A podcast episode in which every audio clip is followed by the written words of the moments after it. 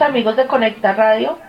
Sean ustedes bienvenidos a nuestro programa Al Punto, siendo las 6 y 8 minutos en Colombia, 7 y 8 minutos en la costa este de Estados Unidos. Damos comienzo a un tema que si no es igual de extenso, es muy parecido al tema que tuvimos el día de eh, domingo pasado. El domingo pasado manejamos el, maltrato físico y la violencia hacia las mujeres. Hoy vamos a tratar el suicidio en los jóvenes eh, entre adolescentes y de 20 a 24 años más o menos. Es una problemática que se está presentando, perdón, de manera consecutiva y con mucha variedad de razones inexplicables porque pues realmente en el caso mío yo no justifico que, que ocurran estas cosas, pero desafortunadamente ocurren y es una alerta pues para para nosotros las personas que podemos por, por lo menos pronto por este medio tratar de salvar una vida y, ¿por qué no?, tratar de, de que el programa del día de hoy llegue a las conciencias y a las mentes de las personas que de pronto están considerando tomar una decisión que no debe ser correcta. Perdónenme, discúlpenme, me he estado todavía un poco delicada de, de la gripa, la voz no va a ser la mejor. ¿Qué es el suicidio? Es el acto por el que una persona debe, una persona de forma deliberada se provoca la muerte. Por lo general, es consecuencia de la desesperación derivada o atribuible a una enfermedad física. Eh, puede ser en lo que he investigado, no necesariamente los síntomas de una persona que piense en suicidarse son para una persona que no, no tiene ni la mayor idea de ir a quitarse la vida. Sí, tienen mucha, ah, o sea, los síntomas pueden ser iguales para las dos personas, pero no necesariamente quiera decir que el suicidio va, eh, el, una de esas dos personas esté pensando en suicidarse. Son enfermedad que, que ataca sobre todo a las personas que son muy depresivas.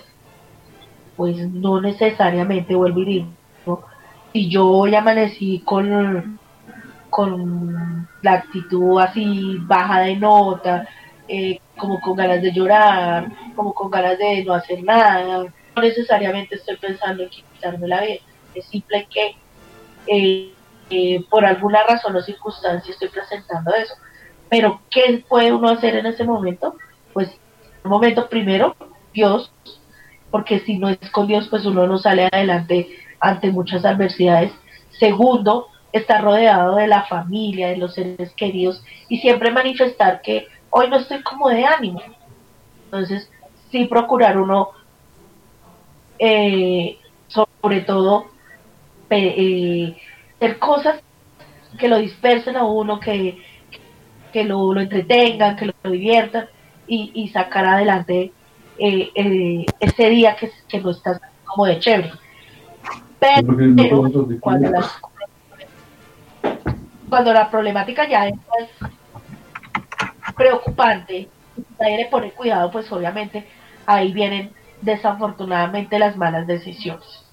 Entonces con este contexto del programa, quiero dar comienzo y saludar a mis compañeros, a mi compañera Ivona, a mi compañero Juan Carlos,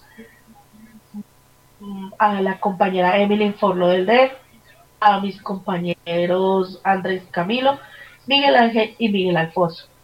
Les doy la bienvenida y vamos a tratar, antes de entrar de pronto en debate, porque pues no creo que el, el tema se nos preste para un debate, sino la idea del programa del día de hoy hacer llegar este mensaje a todas las personas que por alguna circunstancia estén pensando en tomar una decisión que no debe ser la correcta.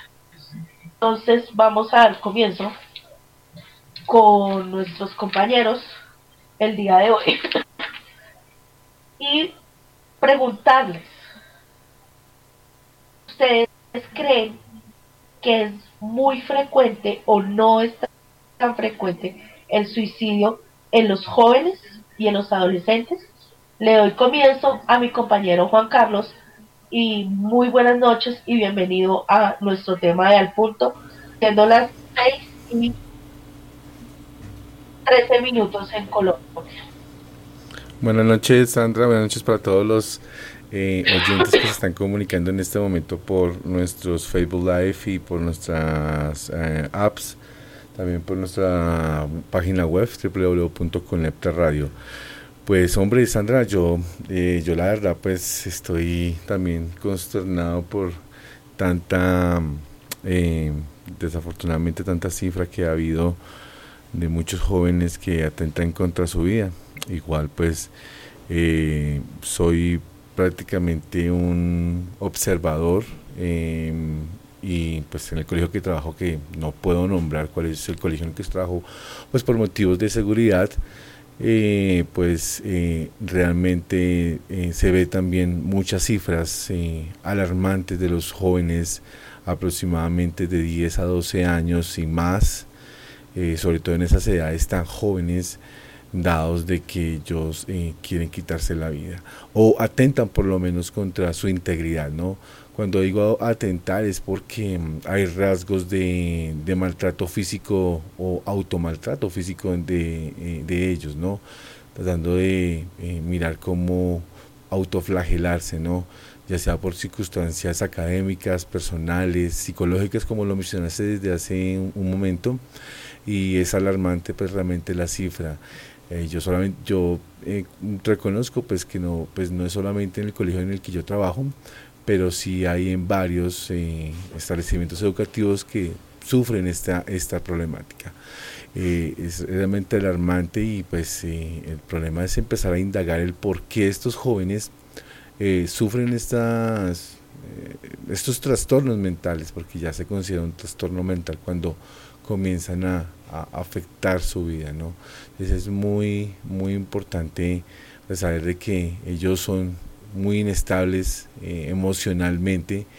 Cualquier cosa pues les afecta a ellos eh, sus emociones y, cualquier cosa es, es, una, una sociedad o es una no es sociedad, se le reconoce como una, una generación muy, muy frágil ante eso, ¿no? no es como nuestras generaciones que éramos fuertes ante todo, y pues bueno, es, es, alarmante realmente las cifras en colegios educativos, eh, donde, donde la cifra pues va en aumento, Sandra.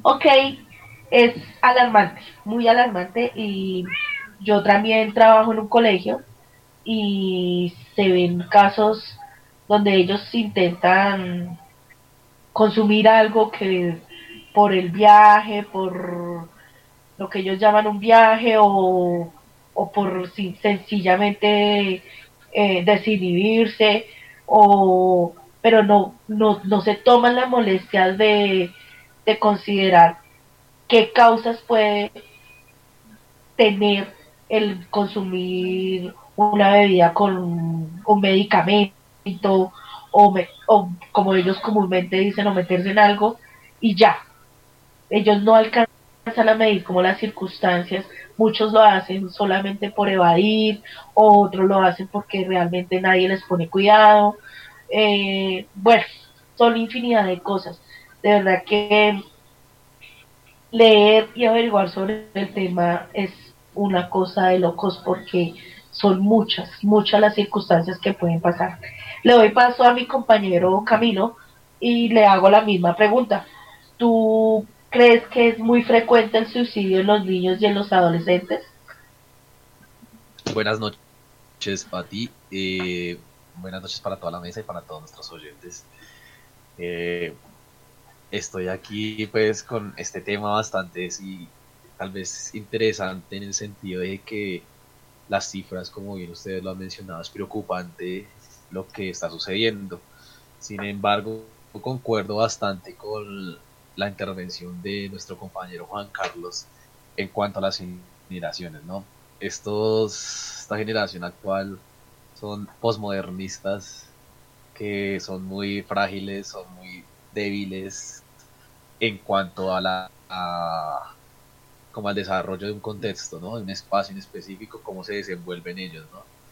En ese orden de ideas, eh, a raíz de eso, los, los estudiantes específicamente de algunos colegios, pues la mayoría de ocasiones podemos constatar de que si suceden este tipo de, eventos o de infortunios, es por aceptación social, ¿no? Entonces, como no son aceptados socialmente, pues llevan a cabo las actividades o lo que ustedes han mencionado, las acciones que han mencionado ustedes para llevar a cabo el suicidio, ¿no? Pero pues sí que, no, obviamente es evidente que sí es una problemática bastante compleja en este, en este momento. Y sí, los, jóvenes y los niños son propensos justamente por lo, por lo que digo, ¿no? Aceptación social creo que es el, factor principal de, este, de esta problemática.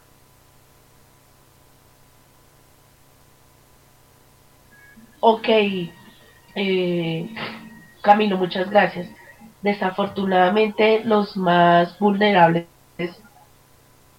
desde, desde más o menos lo que leía, por ejemplo, en el 2014, fue una cosa de jóvenes entre los 10 y los 24 años de edad.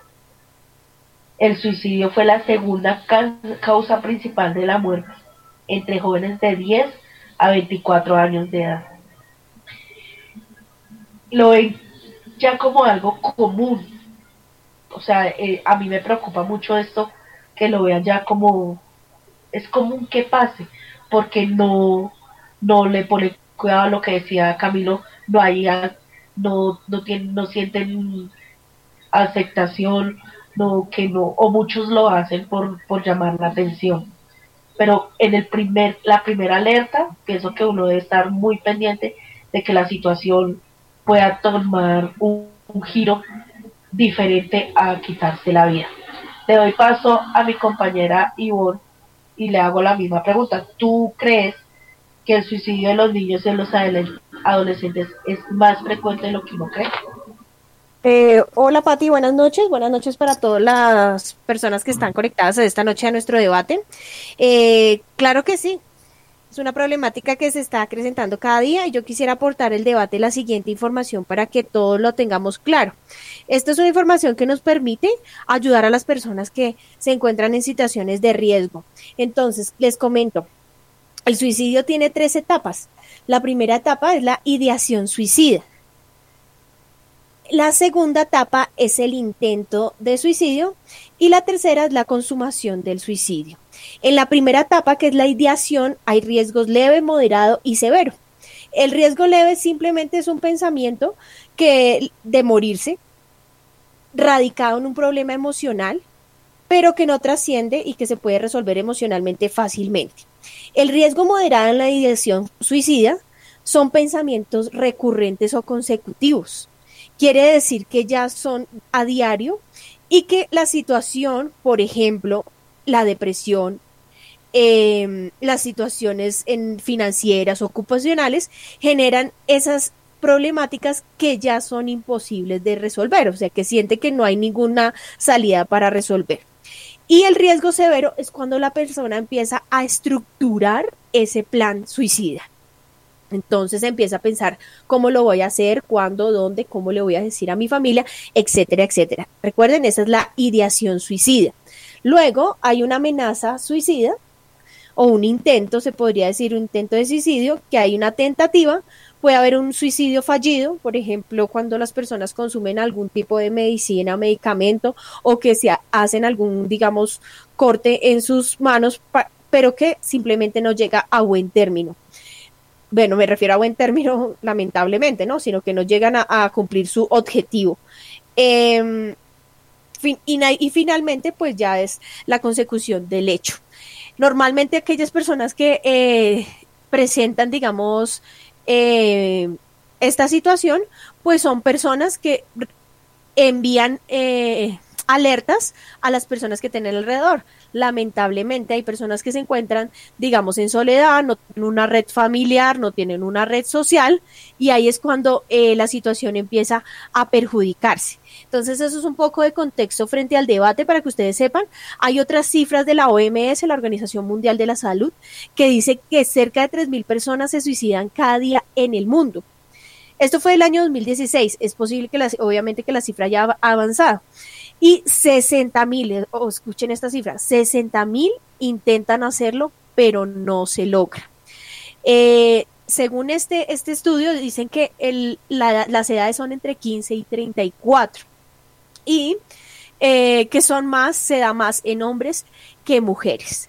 Sé que tú vas a tocar más adelante los temas, digamos ya algunos ejemplos que eh, nos traen hoy a este debate, pero sí es importante que la gente tenga claro cuáles son los momentos y fundamentalmente que pensemos, no pensemos que la gente está loca, sino que nos está enviando una, una alerta que nosotros tenemos que escuchar como familia, como docentes, como persona que está en un núcleo social para poder ayudar a las demás personas. Y pues ahí creo que más adelante vamos a ver el caso de la señora que se lanza del viaducto con su hijo a causa de los gota a gota y el muchacho de la Universidad Javeriana quien toma decisiones a raíz del bullying. Esa es mi opinión, Patti. Gracias.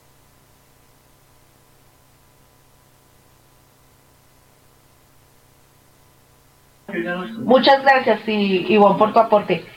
El suicidio de los jóvenes, imagínense que más de 300 millones de, personas alrededor del mundo padecen de depresión, según la Organización Mundial de la Salud. Y los nacidos entre 1981 y 2000, los milenios, ellos son uno, son una fuente, son un grupo de, personas que no han sido preparadas para enfrentarse a las dificultades del mundo y son los más vulnerables a, a, suicidarse. Le doy paso a mi compañero Miguel Ángel para que nos comparta su opinión al, al respecto.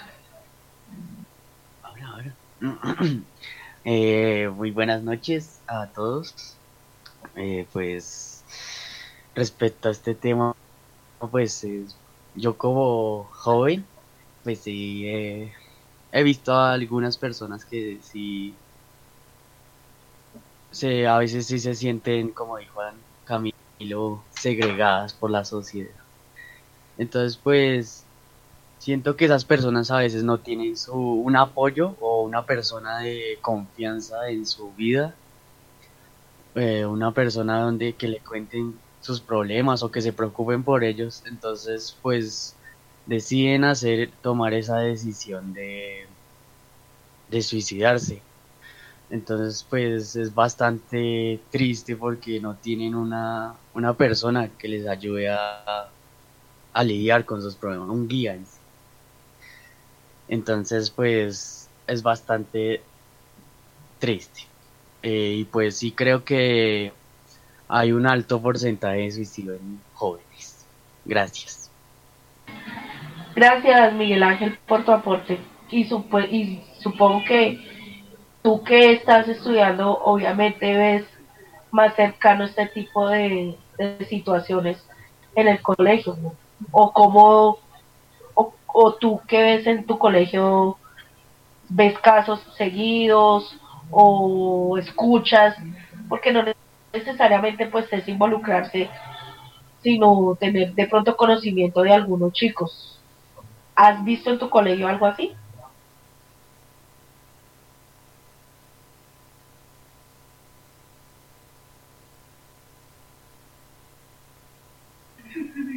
Miguel Ángel. Señora, repíteme la preguntaba, pregunta.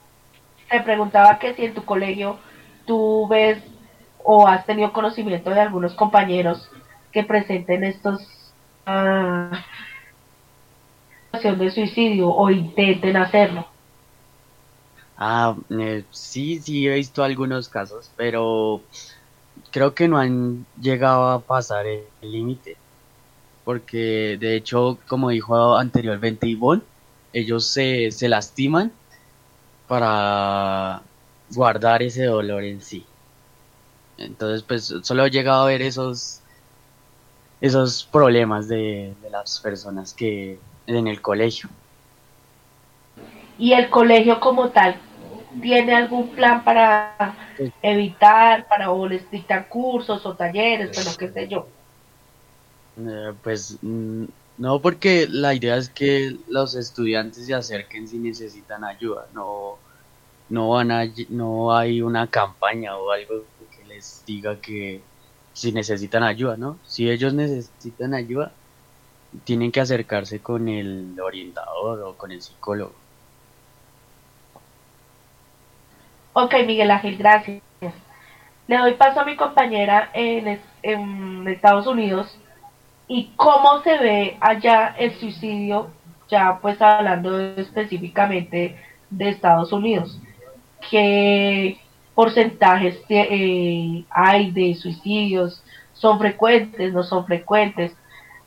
Muchas gracias a Emily por estar conectada. Te envío un saludo.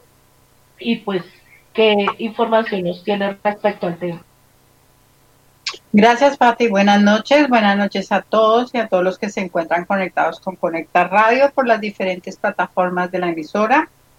Pati, aquí es alarmante el, porcentaje de suicidios en, niños y muchas veces por descuido de los mismos padres. Mm, bueno, el porcentaje, voy a empezar primero a apoyar un poco a lo que dijo la compañera Ivonne de que los niños, por ejemplo, es diferente el suicidio entre las niñas y niños. Los niños, las niñas por lo general tratan de tomar medicaciones, eh, se cortan y a veces no lo logran. En cambio, los niños sí lo logran. ¿Por qué? Niños, adolescentes y jóvenes lo logran porque ellos sí van a armas letales, con un revólver, se ahorcan o se lanzan de los edificios. Eso es la gran diferencia entre los dos géneros. El hombre es, los jóvenes hombres, varones, son más, mm, llegan a la, a la parte letal. Las niñas por lo general se cortan, sobredosis, pero no, no lo logran mucho. Aquí desafortunadamente los niños pequeños accidentalmente, como los padres aquí tienen armas en las casas, cogen la arma y ellos mismos se disparan o matan al hermanito. Pequeños, niños pequeños de 5 años en adelante. Eso se ve muy aquí a menudo por el descuido de los padres. Es muy triste eso y el alto índice de muerte en niños es altísimo, altísimo a comparación con muertes accidentales o homicidios. Ocupa el tercer puesto aquí en Estados Unidos, esa parte del suicidio. Eh, también quería complementar algo, es que es un trastorno psicológico bastante severo. Muestra también cómo a gritos llaman los muchachos, yo lo hablo aquí por Estados Unidos, la presencia de padre o madre, porque desafortunadamente aquí es trabajar, trabajar y dejan a los hijos a la deriva. Como yo mencioné hace unos, en un debate atrás, una tarjeta de crédito es la solución para los hijos tanto es que se abastecen de todo lo que quieren, que llega el día en que ya nada los satisface y terminan es suicidándose tristemente. Esa es la realidad aquí en este país. Gracias, Pati. Triste, demasiado triste porque imagínense, a veces pueden ser hasta accidentes por desconocimiento y el descuido de los padres brutal. Yo creo que aquí ya estamos como como llegando a ese nivel de Estados Unidos que la gente se limita a trabajar, a trabajar, a trabajar obviamente por sus necesidades, para abastecer un hogar, por, por mantener la, por la manutención de un hogar, pero muchas veces desafortunadamente no miramos que hay personitas que realmente los están necesitando y que a gritos piden que los observemos, que les dediquemos tiempo es una situación muy compleja. Pero yo pienso que realmente es muchísimo más importante ponerle atención a nuestros hijos y por qué no a los hijos de nuestros familiares y por qué no a nuestro alrededor para que no ocurran este tipo de cosas. Pati, voy a darle paso, Pati. voy a dar paso a mi Dime. Sí, mira, quería eh, agregar algo más. Aquí hay algo que se me olvidó decirles y es que aquí es muy significativo también de los padres ricos que son de los que les gusta irse de viaje, o sea, del esposo y la esposa y se van de viaje, al hijo lo dejan en la casa con su tarjeta para que haga y deshaga. ¿Qué sucede? Que estos muchachos hacen rumbas en su casa donde solo se ve alcohol, drogas y es donde muchas veces terminan en sobredosis y muertos. Ese es otro gran alto índice aquí en Estados Unidos.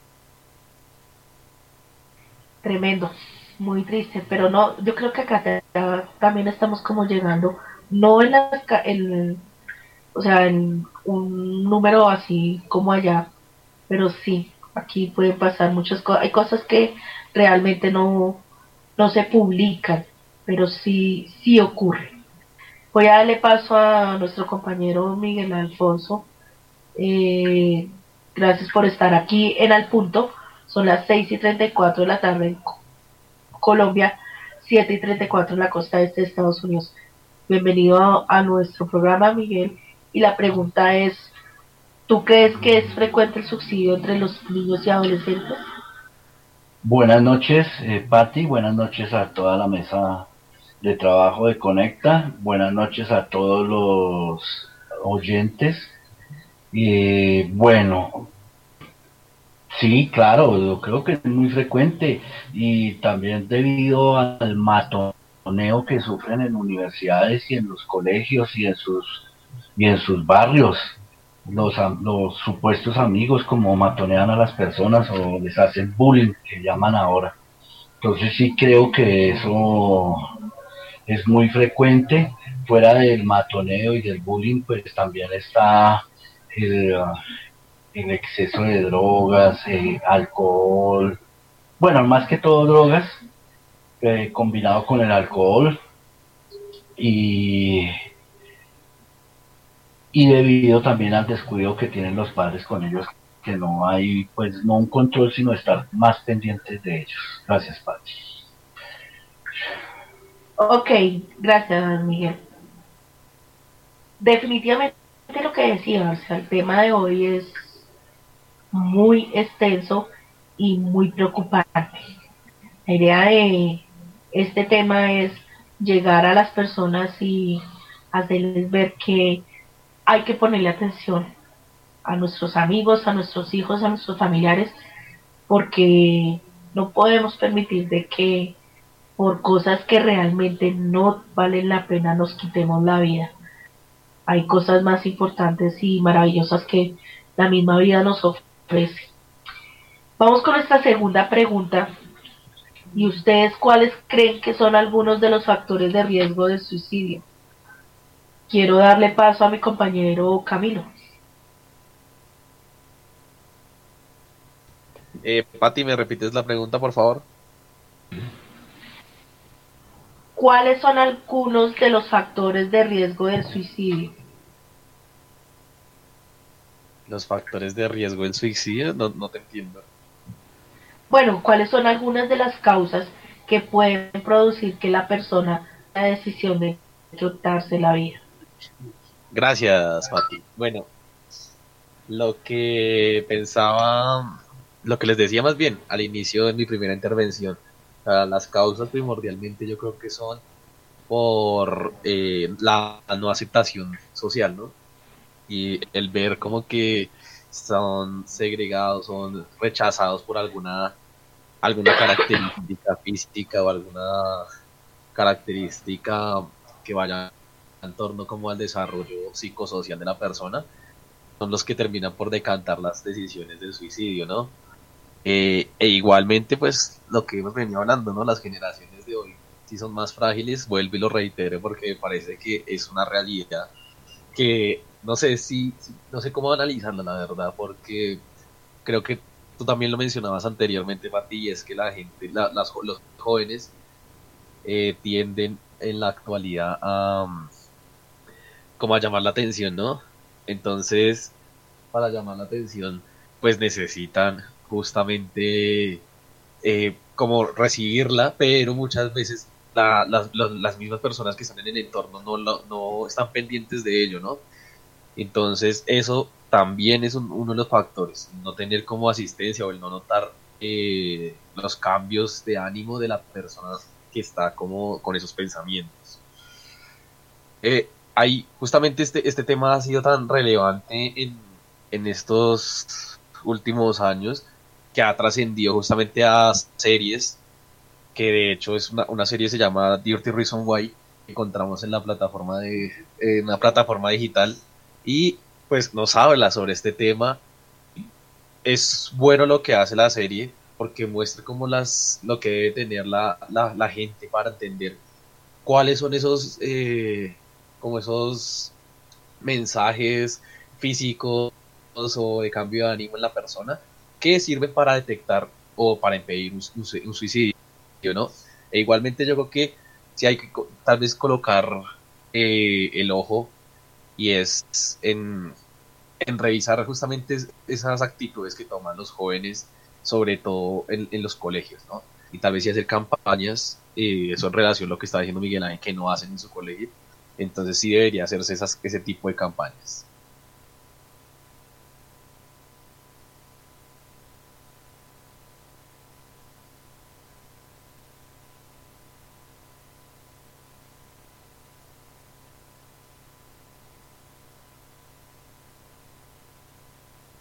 Pati, abre el micrófono, porfa, que no te estamos escuchando. Perdón, discúlpeme, qué pena. Eh, los factores de riesgo varían con la edad, el sexo o el grupo étnico y pueden cambiar con el tiempo. Los siguientes son algunos factores que aumentan el riesgo de que una persona tenga pensamientos y comportamientos suicidas. Está la depresión, el trastorno por drogadicción, el dolor crónico y entre otros.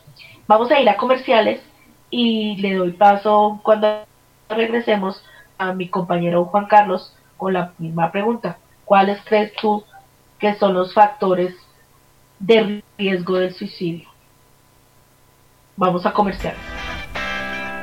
Lo mejor de la música, la información. Listo, ya estamos fuera del aire. Por favor, quiero que, que, que los revisen a ver qué, qué tal quedaron los comerciales. Por favor, escúchenlos. Estados Unidos, solo aquí en Conecta Radio. The Create Art Studios. Productos y servicios, páginas web, diseño 3D, fotografías, diseño gráfico y publicidad. Puedes contactarte al 319-338-9538 con Manuel Lozada.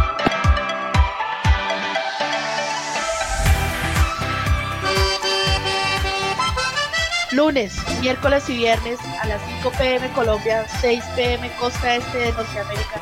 Están invitados al sentimiento, el amor y el folclore en Luna Vallenata. Invita Pati, los espero. Solo aquí en Conecta Radio.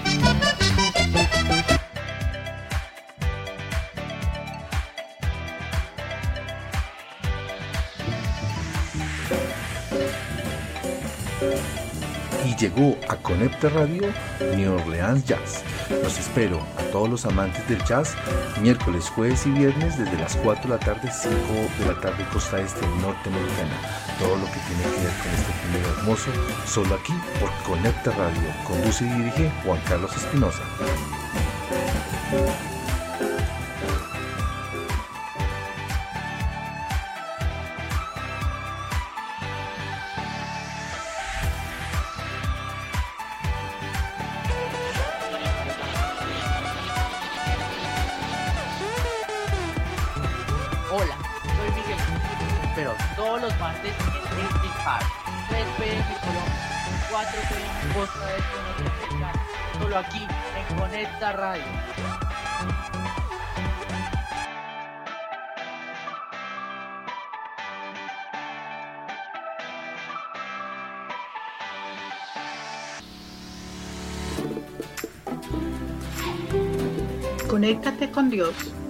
Todos los sábados a las 9 de la noche, costa este, Estados Unidos. 8 pm, Colombia. Todas las alabanzas para Él. Aquí en Conecta Radio.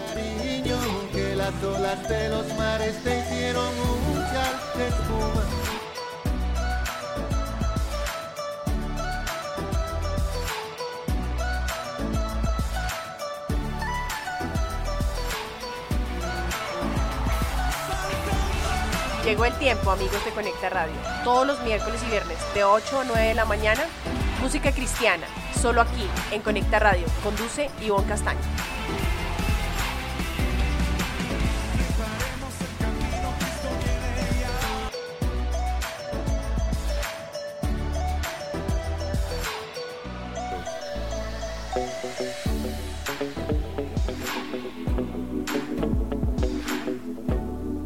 Espera, todos los jueves, 8 pm Colombia, 9 pm Costa Este Norteamericana, la noche Rasta Rock, para disfrutar los éxitos del reggae, el rock en español, el ska, entre otros. Conduce Camilo. Súmate a este viaje en Conecta Radio.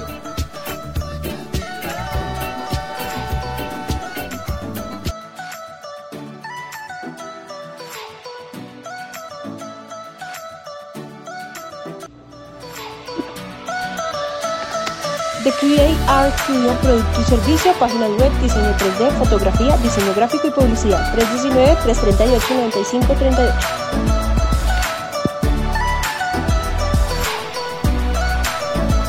Conecta Radio, emitiendo desde Fort Lauderdale, Florida, para el mundo.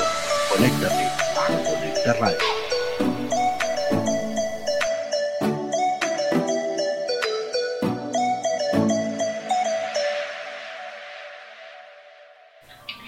Continuamos aquí en el, en el punto, siendo las 6 y 44 de la tarde en Colombia, 7 y 44 de la noche en la costa este de Estados Unidos, con este tema sobre el suicidio. Eh, un tema que nos involucra a todos porque como sociedad es- debemos estar pendientes de, de que estos casos no ocurran, de estar alertas a las situaciones, eh, de estar rodeado, rodeando y rodeados de personas que, que necesiten eh, de nuestra ayuda y nosotros poder también en algún momento si necesitamos una palabra, un abrazo, una, una, un solo abrazo, una sonrisa puede cambiar la decisión de una persona.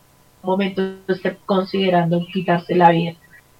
Continuamos entonces con Juan Carlos y le preguntaba lo mismo que tú cuáles crees que son los, los algunos factores de riesgo del suicidio. Bueno, Pati, eh, pues según la pregunta, ¿cuáles son los factores pues para que estos chicos se puedan, o sea, estén tomando esta, esta decisión? Bueno, eh, primero, eh, falta de quererse a sí mismos, es el primero, pero ante todo eso, falta de que no saben que tienen un Dios poderoso y bueno que los ayude y los acobija en cualquier momento. Y, se- y, segundo, tercero, de pronto entra en controversia con varios aquí de, de la mesa o de pronto con nuestros oyentes, familias débiles. Desde que desafortunadamente pues en, este, en, en esta época eh, hay muchas familias que eh, en este momento no les importa como dijo eh, Emily, eh, el problema eh, los dejan solos, no saben en, qué, en dónde están, eh, fácil acceso, eh, eh, esa, es- esa, es- esa mala costumbre de pronto darles todo lo que ellos quieren por evitar de pronto un problema con el muchacho, o sea, no darles unos límites, darles unas limitaciones a ellos en el cual ellos puedan em, comenzar a trabajar por ellos mismos, ¿no? Pues yo recuerdo que cuando yo era muy, eh, muy pequeño, si me permiten, yo les comento una anécdota. Eh, yo siempre quise un, un tren de un, tren, tren, un tren, cual- cualquier tren que fuese, ese era mi sueño. Jamás me lo dieron, me dieron otras cosas que eran, eh, que eran prioridades, ¿no? A pesar de que mi mamá pues trataba de darme todo lo que, todo lo que era necesario, pues yo, yo quería poner un tren, no sé, en mi árbol y, y jamás lo tuve y en este momento ta- tampoco lo, lo tengo. Entonces son decepciones que uno tiene en su vida. Pero eso pues eh, nunca fue un limitante como para quitarme que la vida. Desafortunadamente esta, esta, esta generación, como lo dijo eh, Andrés Camilo, eh, son los milenios que se les llaman, y estos jóvenes sí tienden a eso, a que un fracaso es el fin del mundo y todavía no saben asumir estos fracasos, ¿no? Por eso es que digo que de, desafortunadamente tenemos a, estos, a esta nueva generación, eh, así como la tenemos, dado de que estas familias son bastante débiles en este momento y no los educan. Eh, no son todos, pero sí la gran mayoría suele, suele pasar eso.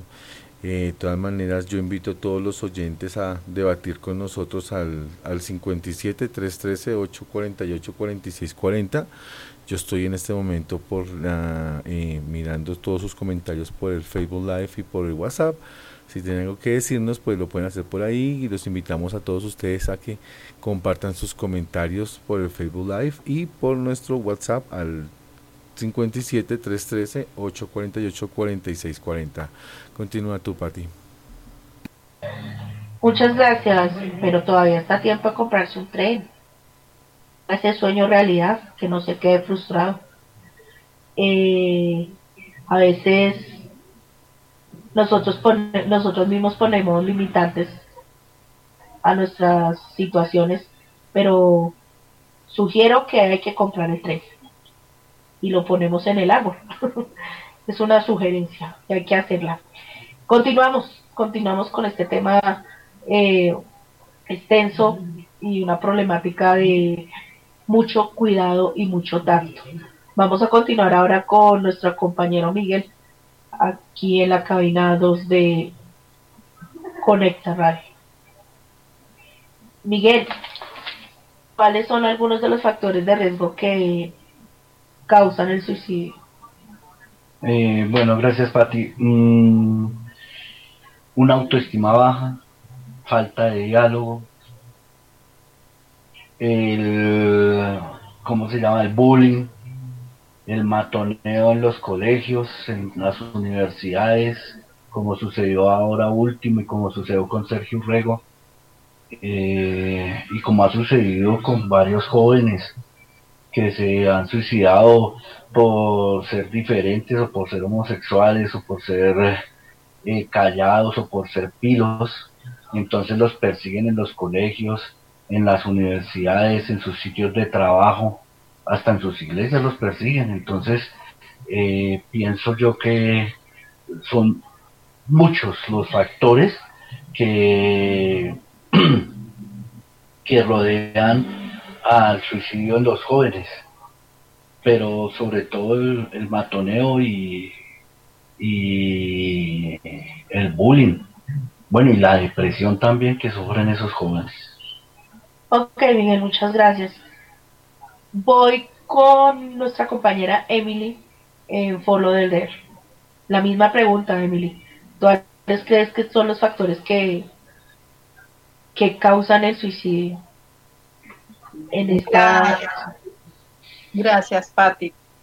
Bueno, yo a un pensamiento muy personal y a lo mejor haya controversia, pero para mí la vida es un don precioso que Dios nos dio y por diferentes circunstancias se atenta contra este don. Y también yo diría lo que con lo el comentario que hizo nuestro compañero Juan Carlos estoy de acuerdo. La ausencia de Dios en nuestros corazones. Unas familias débiles. Y yo digo que la ausencia de padres en estos hijos hacen crear una sociedad débil que en cualquier circunstancia, por muy pequeña que sea, para ellos es muy grande, es una montaña y para ellos todo eso es grande y no lo pueden lograr, terminan suicidándose.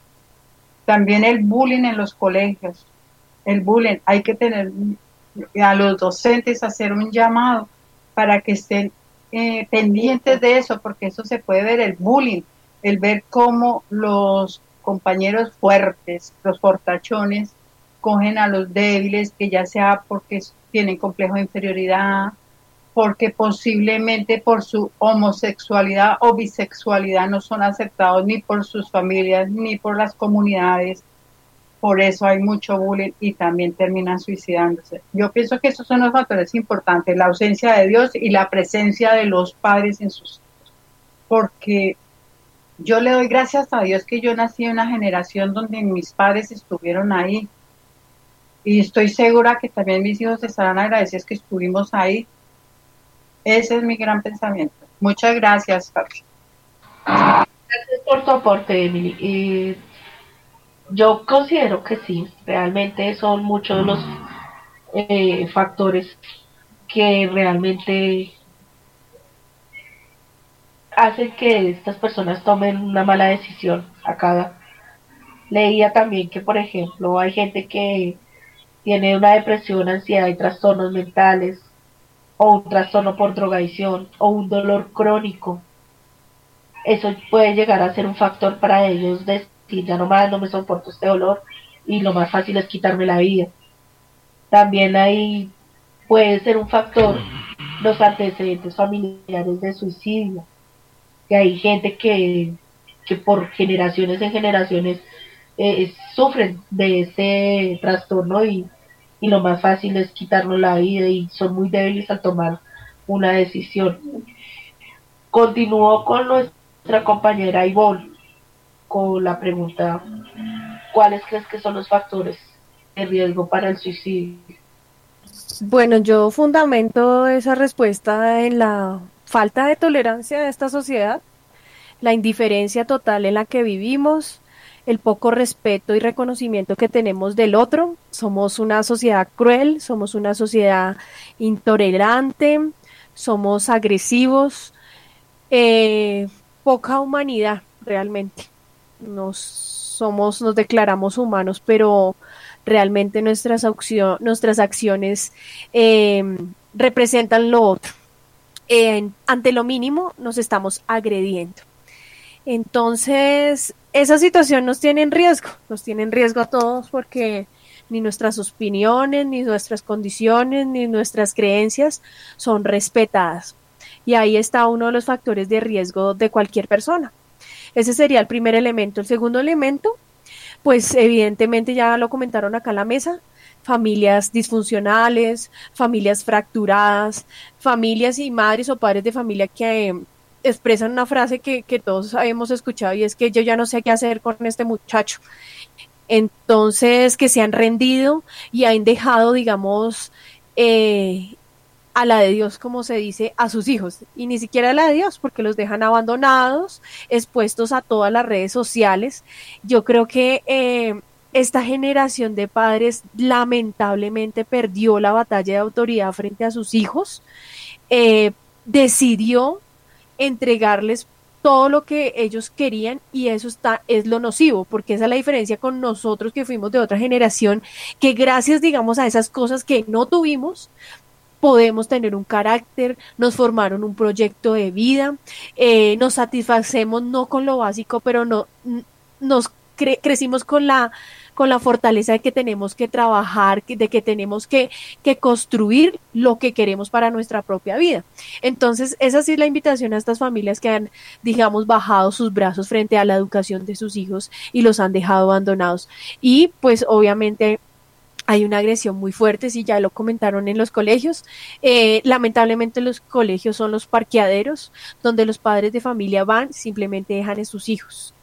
Y como leía en un artículo en el marco de lo del suicidio del muchacho de la Javeriana, otro muchacho que también había sido víctima de bullying decía, eh, los profes hay que involucrarnos menos, menos, dar menos conocimiento y escuchar más a sus estudiantes, atenderlos más, eh, dialogar más con ellos, porque todo lo que pasó en la Javeriana hay una responsabilidad mínima de todos los actores que involucrados están en ese, en ese, en esa situación. Para finalizar, entonces, el reporte de medicina legal para este primer semestre, para el primer trimestre, son 590 suicidios registrados. Escuchen bien. Habrá otros que no están dentro de ese. Y de esos 77 eh, casos fueron de los menores de edad. Entonces es una cifra que todos como familia debemos reflexionar. No debemos pensar tampoco solamente en nuestra familia. Piense en el otro, ayúdelo y si usted puede realmente levantar a una persona cuando esté en una necesidad, hágalo sin dudarlo. Esa es mi opinión, Pati. Ok, bueno, muy interesante tu aporte, sí.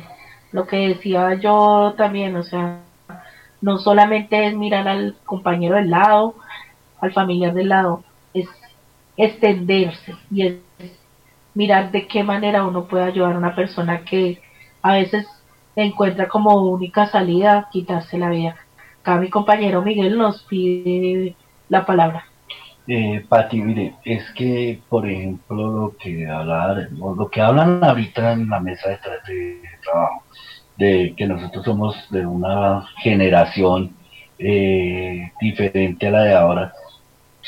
Sí, es verdad, pero el bullying y, el bullying y lo otro, ¿cómo es que se llama? El, el matoneo siempre ha existido en los colegios. Siempre, siempre. Yo recuerdo que en, en los colegios siempre estaba eh, que se le hacía bullying al gordo, al flaco, al, a, todos.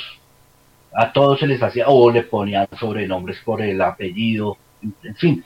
Entonces es, es, ese matoneo, bullying siempre ha existido. Lo que pasa es que yo no sé, esta generación no susceptible o falta de diálogo, o no sé, y, también, pero entonces en ese entonces no se hacía el bullying, por ejemplo, al homosexualismo, como se hace ahora. Lo que pasó con Sergio Urrego, que estudiaba por allá en un colegio católico, que, que defiende los valores, y le hicieron bullying por ser homosexual. Entonces, imagínense, o sea, si nosotros nos ponemos a ver una sociedad, como decía Ivonne ahorita, que es una sociedad intolerante, discriminatoria, porque es que si nosotros nos ponemos a ver, nadie dice su condición sexual por miedo al bullying, porque lo echen del trabajo, porque el cura lo, lo, lo señale, porque el pastor lo saque a patadas, como ya sucedió en una iglesia también de esas cristianas. Eh, el hijo de la pastora resultó siendo gay y lo expulsó totalmente y lo sacó de la iglesia, lo sacó de su casa y lo puso de mendigo en Miami. Entonces es, es muy tenaz, o sea, eh, ese, eh, eso de decir que Dios, pero eh, actuar de otra manera a lo que dice Dios es muy bravo. Entonces, por ejemplo, las cartillas de ideología de género que las, las satanizaron las iglesias cristianas y la católica, ayudando a los jóvenes a que pudieran expresar su condición sexual, todo eso, pero entonces aquí las satanizaron y las aprovecharon para echarle fuego a la hoguera contra el plebiscito por la paz. Entonces hay que ver todas esas condiciones también. Gracias, Pati. Eh, nuestra compañera, gracias a ti. Eh, Emily también nos pide la palabra. Gracias, Pati. Eh, con respecto a, Miguel, lo que acaba de decir, que sí, que el bullying existía y el manoteo, sí, el matoneo, perdón, existía, sí, existía. Yo no digo que no, que hacían bullying, le hacían el feo a la gordita, a la pecosita, a la flaquita, a la pobre, eh, lo hacían. Y muchas veces salían y se, y se pegaban, que hacíamos barra y todo eso, pero jamás llegó a ver que esa persona o ese, ese muchacho, ese niño que le hicieron bullying, llegara a un hospital a morir de los mismos golpes o que lo hubieran apuñaleado. Eso no se veía antes. Ahora sí se ve la violencia extrema, letal, que llegan hasta asesinarlos o hacer que ellos mismos se suiciden. Eso no sucedía antes, créame. Yo en las escuelas y colegios que estudié se veía el bullying, claro que sí. Pero, ¿qué pasaba? Eh, ah, que fulanita tal cosa, eh, la no sé cómo. ¿Y qué pasa? Se cortaba la amistad y no se volvía a hablar o iban y se jalaban los pelos y, y no, terminaban ahí. Pero no al término que ahora, hoy en día, los muchachos terminan hasta la muerte, que es muy duro y muy triste. Por eso digo y reafirmo, es la ausencia de Dios y la ausencia de los padres, que tenemos estos muchachos en una generación débil que por una simple un, simple, una simple pulguita, lo voy a decir entre comillas, forman un elefante y lo ven inmenso y no hayan para dónde salir, sino coger la salida más fácil, la muerte. Ese es mi, mi comentario. Gracias, Pati. Ok, Emily. Vamos ahora con Miguel Ángel que me hace falta por responder la pregunta que hacía. Miguel Ángel, ¿cuáles son los algunos de los factores que tú crees que pueden causar el suicidio?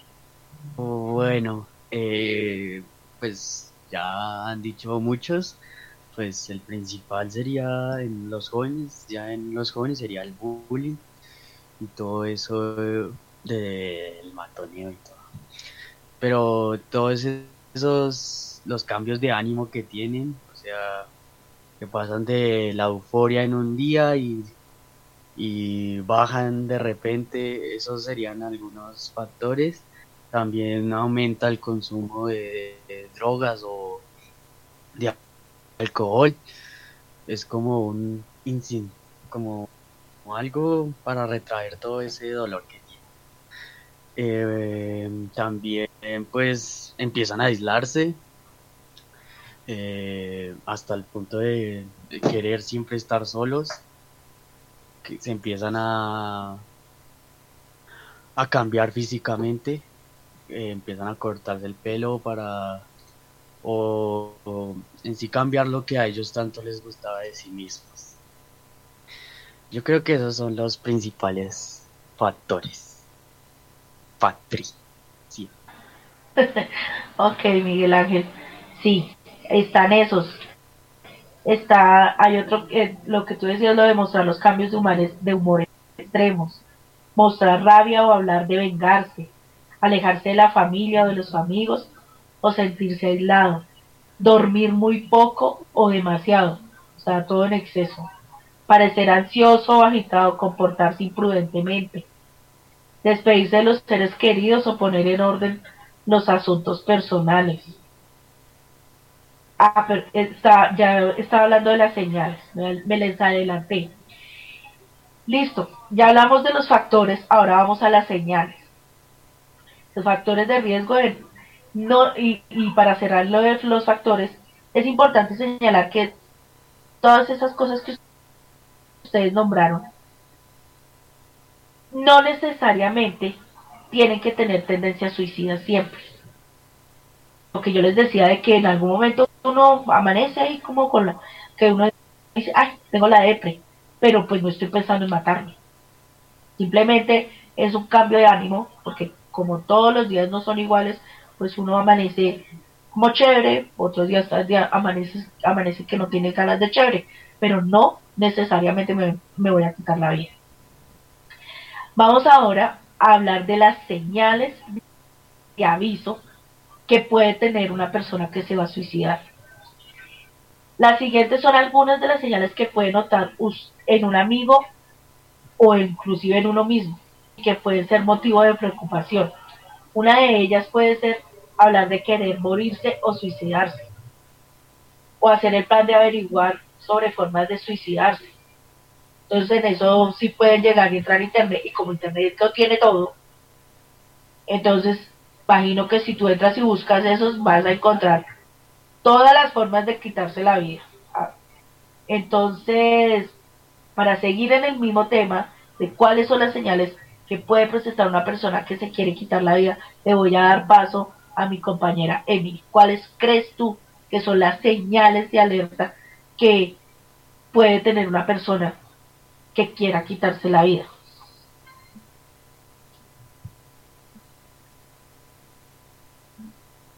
Ok, Pati. Eh, yo creo que una de las señales es, es, bien, es bien duro y hay que estar muy pendientes, sobre todo ellos viendo la salud mental. Para mí primordial es la salud mental del muchacho. Yo pienso que cuando hay una ausencia de padres, la salud mental del muchacho es débil. ¿Por qué? Porque no tiene esa persona que lo puede apoyar en circunstancias que quisiera hablar con su mamá o su papá, pero ahí no están presentes. No está esa persona que lo va a dirigir, que lo va a acompañar, que le va a decir sí o no. Otra, otra señal puede ser la ansiedad. La ansiedad también es, o, el trastorno bipolar, el insomnio, eh, pensar también en que va a decir que se va a morir o se quiere morir, pensamientos así son señales que eh, empiezan a, a, Otra cosa también es el divorcio de sus padres. Eso también es un- muy fundamental, el ver cómo se destruye su familia, ver que se le derrumba ese, ese, eso que tenía tan arraigado de ver a su papá y a su mamá unidos y ver que en el momento menos pensado él se va a ver como desprotegido, que no sabe para dónde va a coger. Esa es otra, otra, otro, otro, sin- otro signo de ver que el muchacho puede pensar por ahí. Otra también puede ser un padre que se va de la casa ya a presentar también el servicio militar, no lo van a ver aquí, yo lo hablo de acá, hay muchachos que ven que el papá se tiene niños, que se va el papá y no tiene la presencia de él. También empiezan con esa debilidad. Los cambios financieros, hay muchas circunstancias, pero los factores que más aumentan también son el hacer frente a su bisexualidad u homosexualidad, como lo dije anteriormente, en la familia o la comunidad que no lo apoya, o en el ambiente escolar hostil que es el bullying, que también eso es una, una parte muy dura para ellos. La otra podría mencionar es mm, participar en comportamientos riesgosos. Hay muchachos que les gustan sus carreras, mm, mm, ¿cómo se llaman esas carreras que no son legales? Pierden el interés por la escuela, por los deportes, tienen dificultades para concentrarse o pensar en claridad, empezar a regalar objetos valiosos, perder el deseo de participar en cosas o actividades predilectas, retraerse de amigos o de la familia, son muchos, muchos factores y créame que, que hay que tener mucho entendimiento lo que son en los colegios, en las escuelas, los docentes y los padres, hacer un conjunto y trabajar en equipo y revisar muy bien eso para evitar que siga subiendo esa tasa de mortalidad, de morbo y mortalidad de suicidio en los muchachos. Gracias, Pati. Ok, Emily, muy importante tu aporte y, sobre todo lo que tú dices de, la- o sea, yo creo que volvemos al mismo punto de lo importante que es la familia, estar ahí, pendiente y no estar ausentes, porque a ve- muchos padres a veces desconocen a sus hijos, no saben ni qué les gusta, ni qué quieren, ni qué les parece, si están bien, si están mal, en qué momento están o en qué momento no están. Y eso es un factor supremamente importante porque ahí uno tiene que estar pendiente para detectar qué clase de cambios tiene su hijo o por qué lo tuvo el cambio. Venga, pero hablemos qué le pasa, qué tiene, por qué está actuando así. Eh, yo yo me, me, me, me baso mucho en el punto de que lo, lo importante es tener una familia y estar pendiente de sus seres queridos porque ellos son los más vulnera- vulnerables a, a caer en tomar una decisión inadecuada. Tati, perdona que te interrumpa. Hay algo que yo recuerdo en mi infancia, y no en mi infancia, ya después de casada y con mis hijos, había un comercial ahí en Colombia donde pasaba y decían, ¿sabe dónde se encuentra su hijo en este momento? Yo creo que ustedes se acuerdan.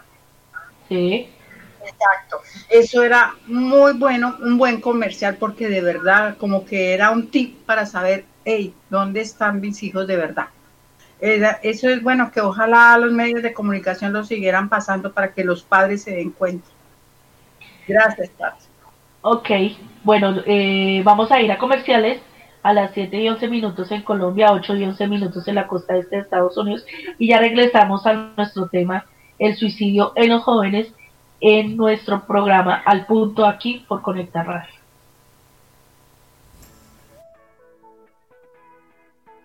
Conecta Radio, emitiendo desde Bogotá, Colombia, para el mundo. Conéctate a Conecta Radio. The Create Art Studios, productos y servicios, páginas web, diseño 3D, fotografías, diseño gráfico y publicidad. Puedes contactarte al 319-338-9538 con Manuel Lozada.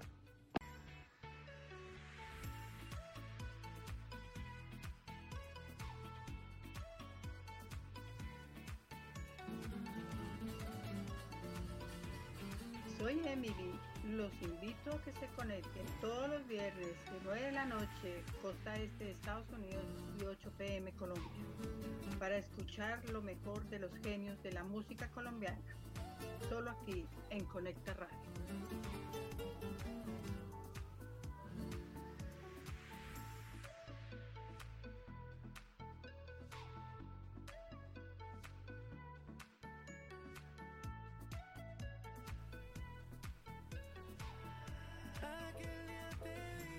Todos los sábados de 5 a 6 de la tarde, conéctate con el cóctel del milenio para escuchar desde lo más romántico del momento hasta las canciones para salir a rumbear.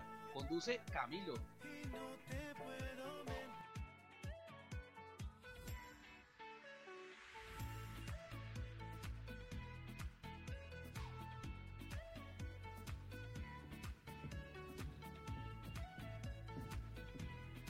Hola, soy Miguel Ángel.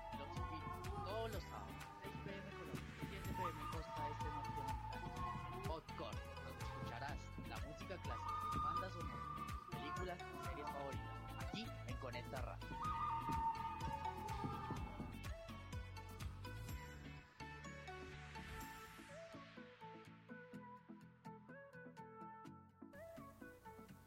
Suéltame, gorila. Martes y jueves, 5 pm Colombia, 6 pm Costa Este Norteamérica. Escucha todo el sabor del merengue en la huira, en parte, solo aquí en Conecta Radio. Por favor.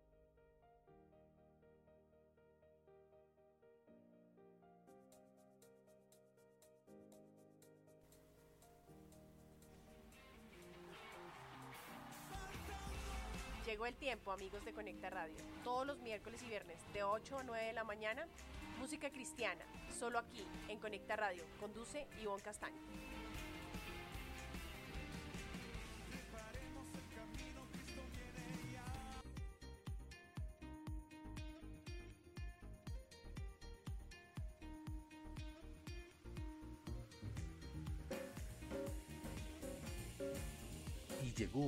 Conecta Radio New Orleans Jazz. Los espero a todos los amantes del jazz miércoles, jueves y viernes desde las 4 de la tarde, 5 de la tarde, costa este norteamericana. Todo lo que tiene que ver con este género hermoso, solo aquí por Conecta Radio. Conduce y dirige Juan Carlos Espinosa.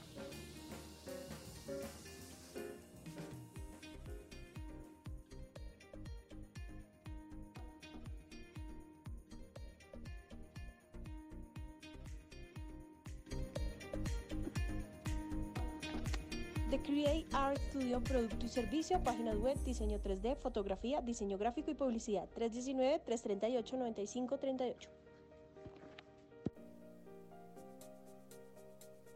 Toda la variedad en noticias, música y entretenimiento en Conecta Radio, emitiendo desde Bogotá, Colombia y Fort Lauderdale, Estados Unidos. Conéctate en Conecta Radio, la emisora de las 7 ediciones.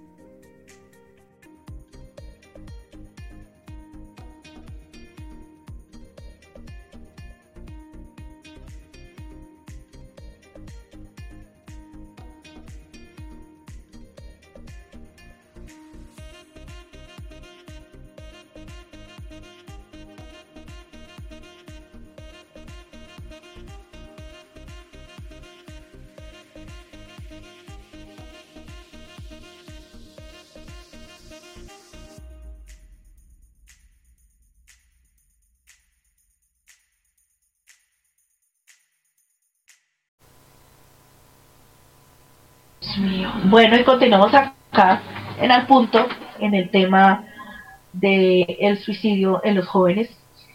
Creo que tenemos claro cuáles fueron nuestras, cuáles son las señales. Eh, no sé si alguno de nuestros compañeros quiera hacer otro aporte sobre las señales que puede presentar una persona para suicidarse.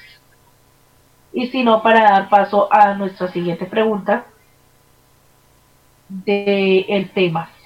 ¿Alguno quiere aportar algo más respecto a lo que ya se ha dicho?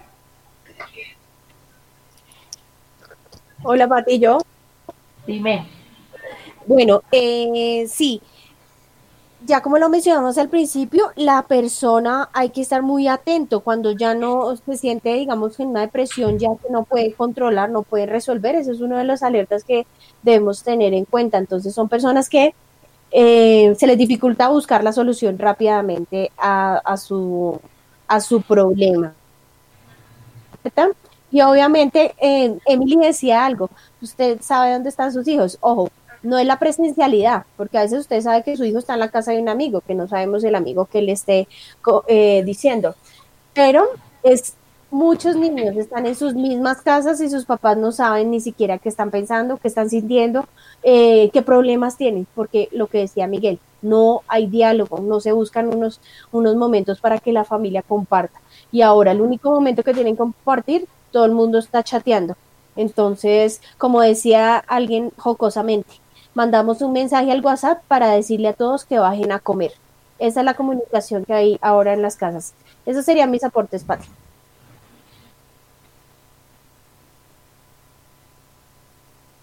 Desafortunadamente, el cuento de, de, los, de las redes sociales, de, la tecnología, ha alejado mucho a las personas y a las familias.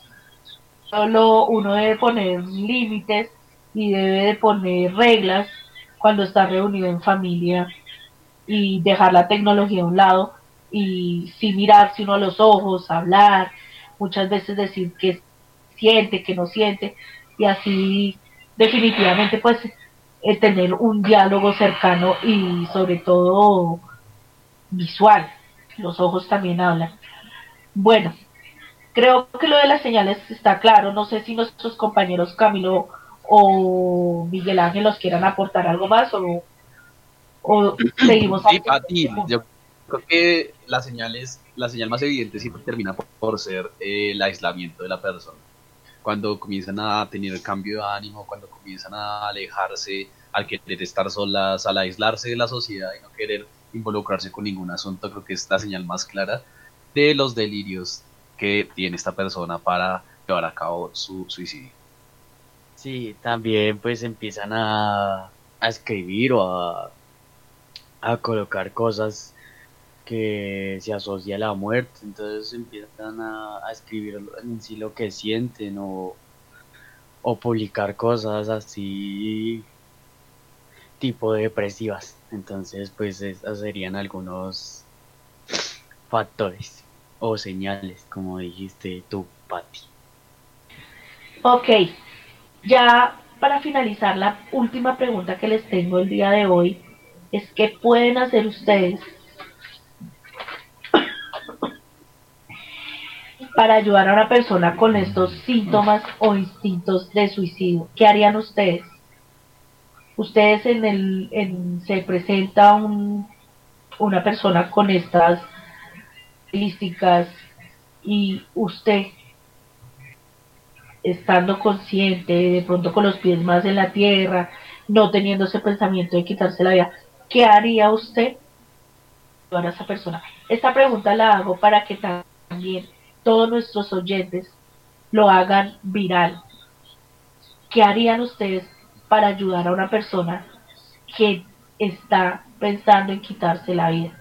Nosotros, no, vuelvo y lo digo, nosotros podemos evitar que una situación de estas no ocurra. Entonces los invito a cada uno de ustedes a que reflexionemos sobre el tema y pensemos de qué manera nosotros podríamos ayudar a evitar que estas situaciones pasen, a eh, evitar que, que sigan subiendo el porcentaje de suicidios tanto en Colombia como en Estados Unidos como a nivel mundial. Le doy paso a Juan Carlos. ¿De qué manera tú lo harías?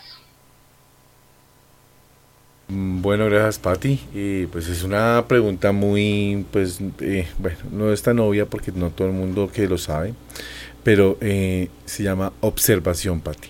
Se llama observación. Eh, y, y, y, eso pues muy pocas personas lo tienen, pero la gran mayoría son los docentes, aunque, aunque ah, hay docentes que a veces se les olvida observar los 40 o 36 o 30 mundos que tienen su salón de clases. Eh, como dijo Andrés, eh, es la, o sea, cuando tú ves una, un, un niño, una niña que está aislado, no quiere hablar, no quiere participar, en tu salón de clases, pues es un, es un síntoma de alerta. Claro, de pronto los oyentes dirán, bueno, usted lo tiene fácil porque está en un salón de clases y está pues pendiente de los niños, pero cuando no estás en un salón de clases, ¿cómo puedes observar ese, patrón?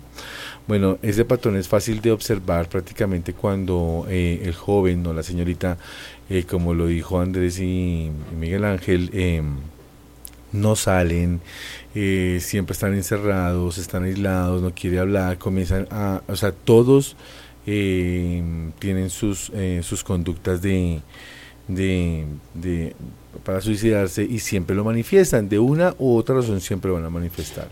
Miremos el caso de, de, el, que dice Miguel de Orrego, y lo manifestó en, en cartas, en, en muchas, en muchas eh, cartas que él mandaba.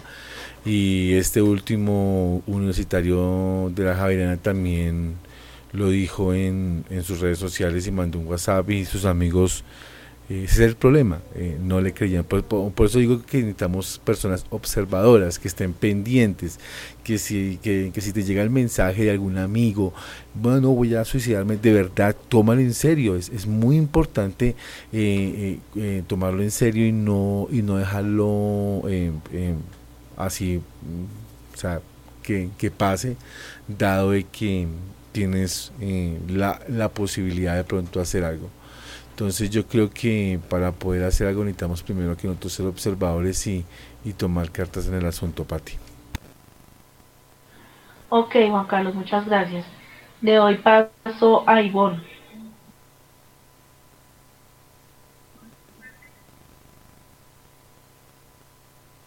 Eh, Pati, Pati, Pati, acá estoy. Bien. ¿Qué podemos hacer?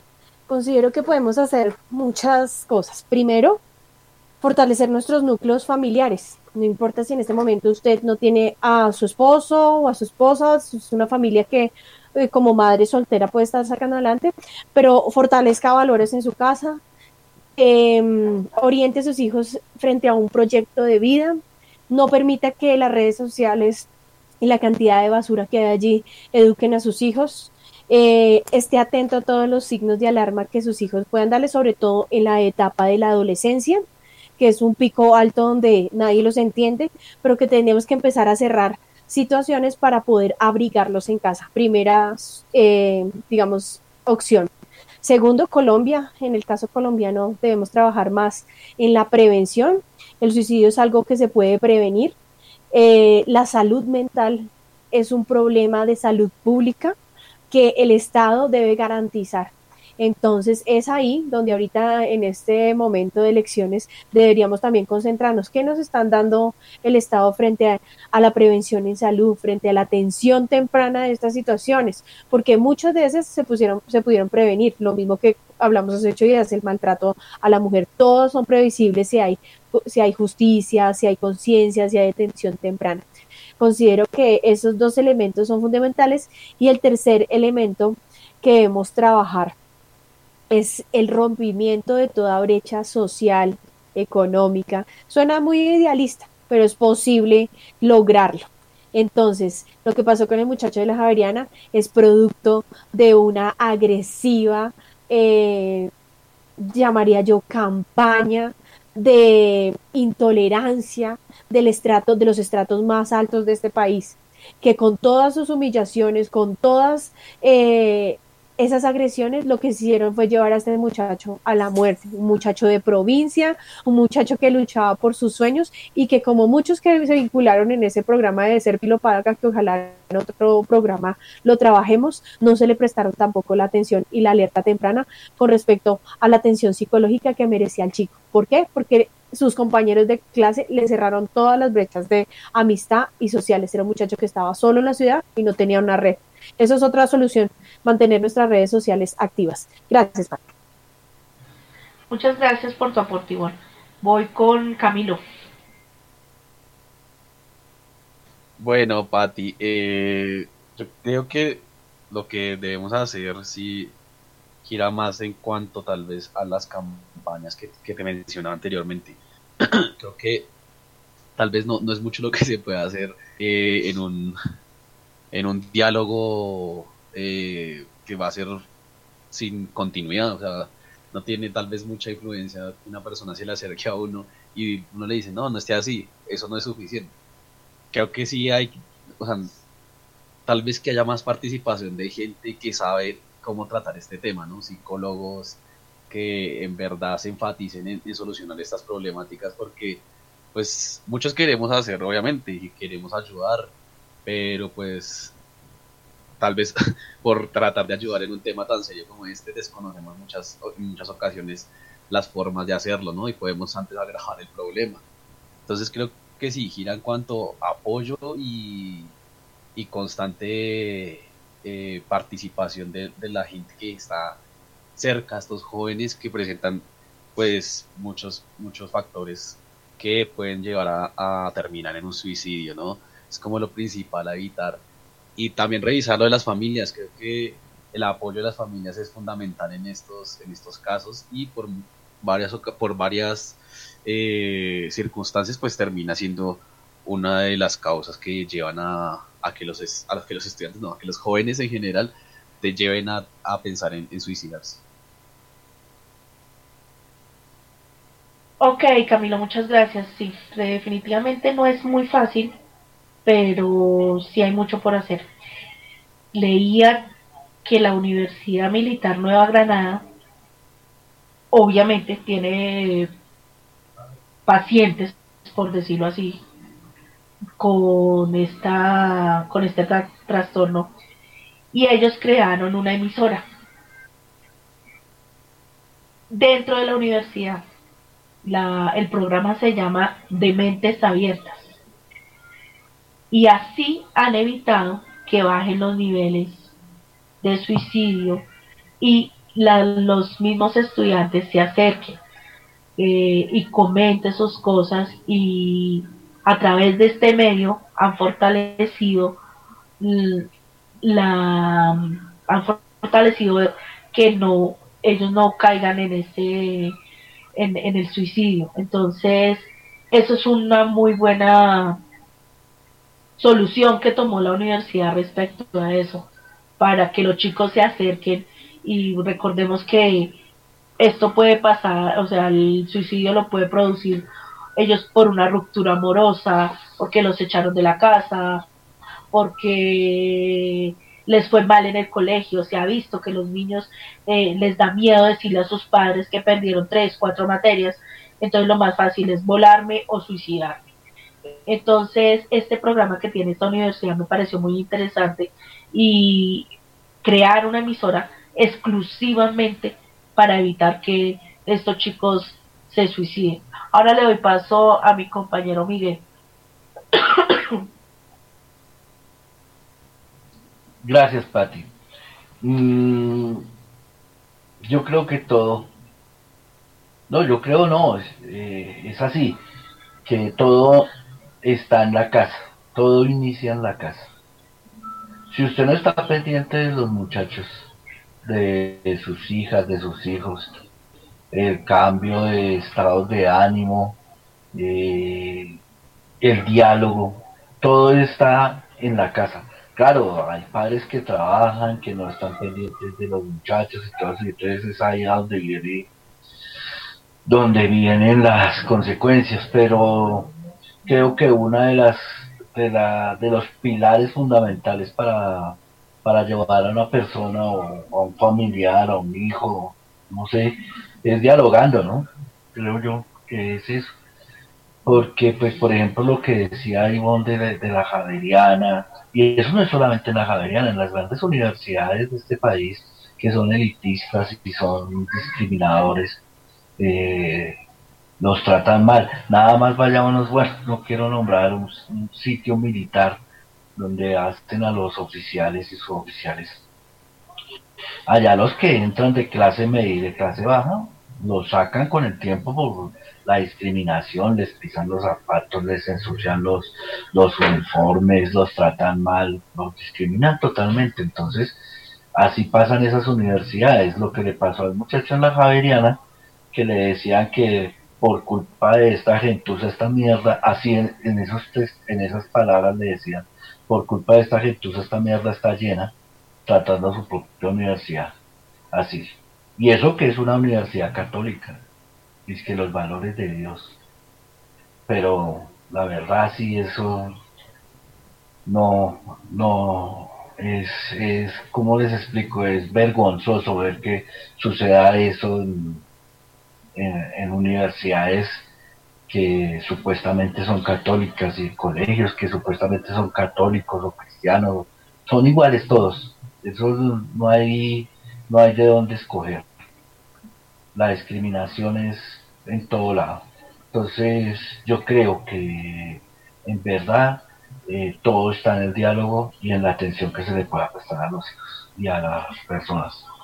Ok, Miguel, muchas gracias. Sí, definitivamente la prioridad es estar atentos y preocuparnos. Desafortunadamente, eh, lo que decía nuestra compañera Ivonne, estamos en una sociedad muy cruel y no alcanzamos a medir cuánto puede llegar a herir las palabras que uno puede llegar a decir y causar pues la tristeza, el dolor, el, el ensimismarse uno en un problema y no manifestarlo y lo más fácil es quitarme la vida.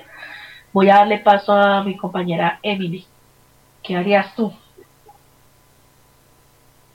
Gracias, Patti. Yo pienso que observar y escuchar.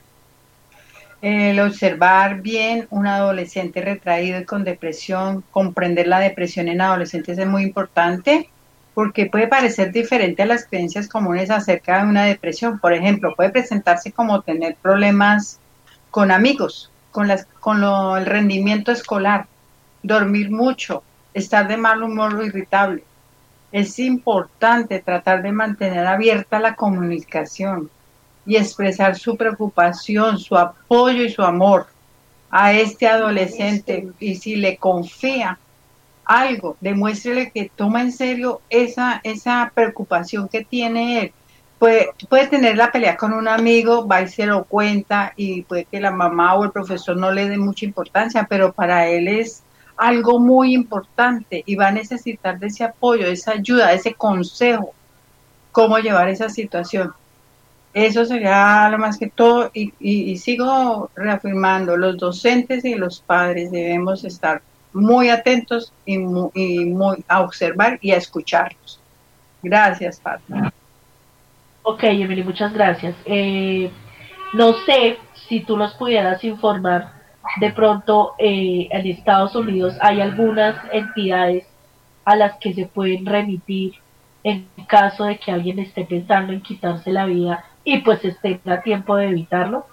Existen algunas entidades fuera del 911, obviamente yo tengo entendido que lo primero que uno hace allá es eh, llamar al 911 y que el 911 ya inmediatamente llegan las personas pues a tratar de salvar la situación. Pero hay otras entidades que se dediquen sobre todo a dar eh, ayuda psicológica, psiquiátrica. ¿Existen? Eh, sí, Pati, últimamente con el alto índice de suicidios en los muchachos, ahora las escuelas están teniendo la psicóloga y psiquiatra ahí mismo, para que ellos mismos estén vigilantes con los mm, docentes. Eso están haciendo hoy en día las escuelas y universidades, para evitar eso. Ok, listo, gracias, muy amable. Bueno. Eh, me falta Miguel Ángel, tal vez. Sí, sí, sí, señora. Por favor, ¿tú qué harías? O por ejemplo, en tu colegio o en tu sociedad, ¿qué harías para evitar una situación de estas? Pues dialogar, eh, pues tratar de hacer que esas personas que están sufriendo pues se sientan más importantes y pues hacer que el colegio haga más por esas personas como pues hacer una campaña y todo eso es lo que mencionó Camilo. Entonces, pues sería eso y, y preocuparse por esas personas y que más se unan a, a ayudar a todas esas personas que están ne- necesitando ayuda. Y pues yo en ese caso pues las llevaría um, directo al, al, al psicólogo del colegio, ya que pues yo no tengo la capacidad de ayudar, pues alguien que sí tenga ese, esa vocación de hacerlo, pues es, los, las ayuda. directo.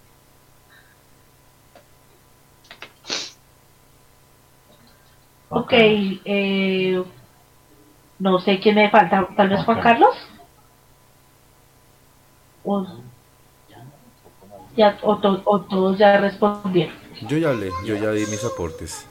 Ok, perfecto. Entonces, bueno, para finalizar, quiero contarles que el Ministerio de Salud aquí en Colombia tiene líneas de atención para que se comuniquen con, con esas líneas las personas que en algún momento necesitan ayuda. Entonces, estaba leyendo acá que la línea de atención Ay, se me perdió el número. Ah. Tienen una línea de atención y entonces ahí la persona llama y empiezan a hablar con profesionales psiquiátricos, eh, psicólogos. eh, bueno, aquí, mire, acá estamos. Y están por, ¿cómo se llama? Por ciudades, por departamentos. En Bogotá, por ejemplo, está la línea número 106 que se llama el poder de ser escuchado. Es una línea de atención que ayuda a la intervención psicosocial y o aporte en su situación de crisis. Está una línea psicoactiva, se llama Activa tu mente, transforma tu vida. Es el 018011 2439 en Bogotá. Y si entran a la página del Ministerio de Salud, ahí están todas las direcciones y teléfonos del el departamento en el que se encuentren de nuestra Colombia. Entonces, debemos buscar ayuda cuando vemos que nosotros no podemos manejar una situación. Y sobre todo, prima, la unión familiar y lo que decían tal vez mis compañeros también, eh, acercarse mucho a Dios porque hay cosas que, que uno debe saber manejar y Él de- de- definitivamente también le abre a uno eh, esa esperanza de que el problema tiene solución y que uno puede hacer muchísimas más cosas por el bienestar mío y por el bienestar de la familia. Porque yo me suicido, pero el problema queda en la familia. El dolor le queda a la familia. Y muchas preguntas, ¿por qué no me di cuenta? ¿Por qué me pasó? ¿Por qué dejé de hacer? ¿Por qué no presté atención? Entonces, quiero finalizar con, con esa reflexión. Nosotros debemos estar pendientes tanto de nuestros amigos, familiares, como de nuestras reacciones a veces que tomamos y no son las acordes. Quiero agradecer a todo mi equipo de trabajo el día de hoy. Muchas gracias por sus aportes. Dios los bendiga, que tengan excelente semana y espero que esta pequeña reflexión el día de hoy nos haya servido para poder seguir obrando a través de Conecta Radio y sobre todo pensar de que por este medio podemos ayudar a muchas personas en todas eh, las falencias que lleguen a tener. Muchas gracias a todos, les deseo una excelente semana, Dios los bendiga y nos vemos el próximo al punto el domingo a las 6 de la tarde en Colombia, 7 de la noche en la costa este de Estados Unidos. Feliz noche para todos, Dios los bendiga.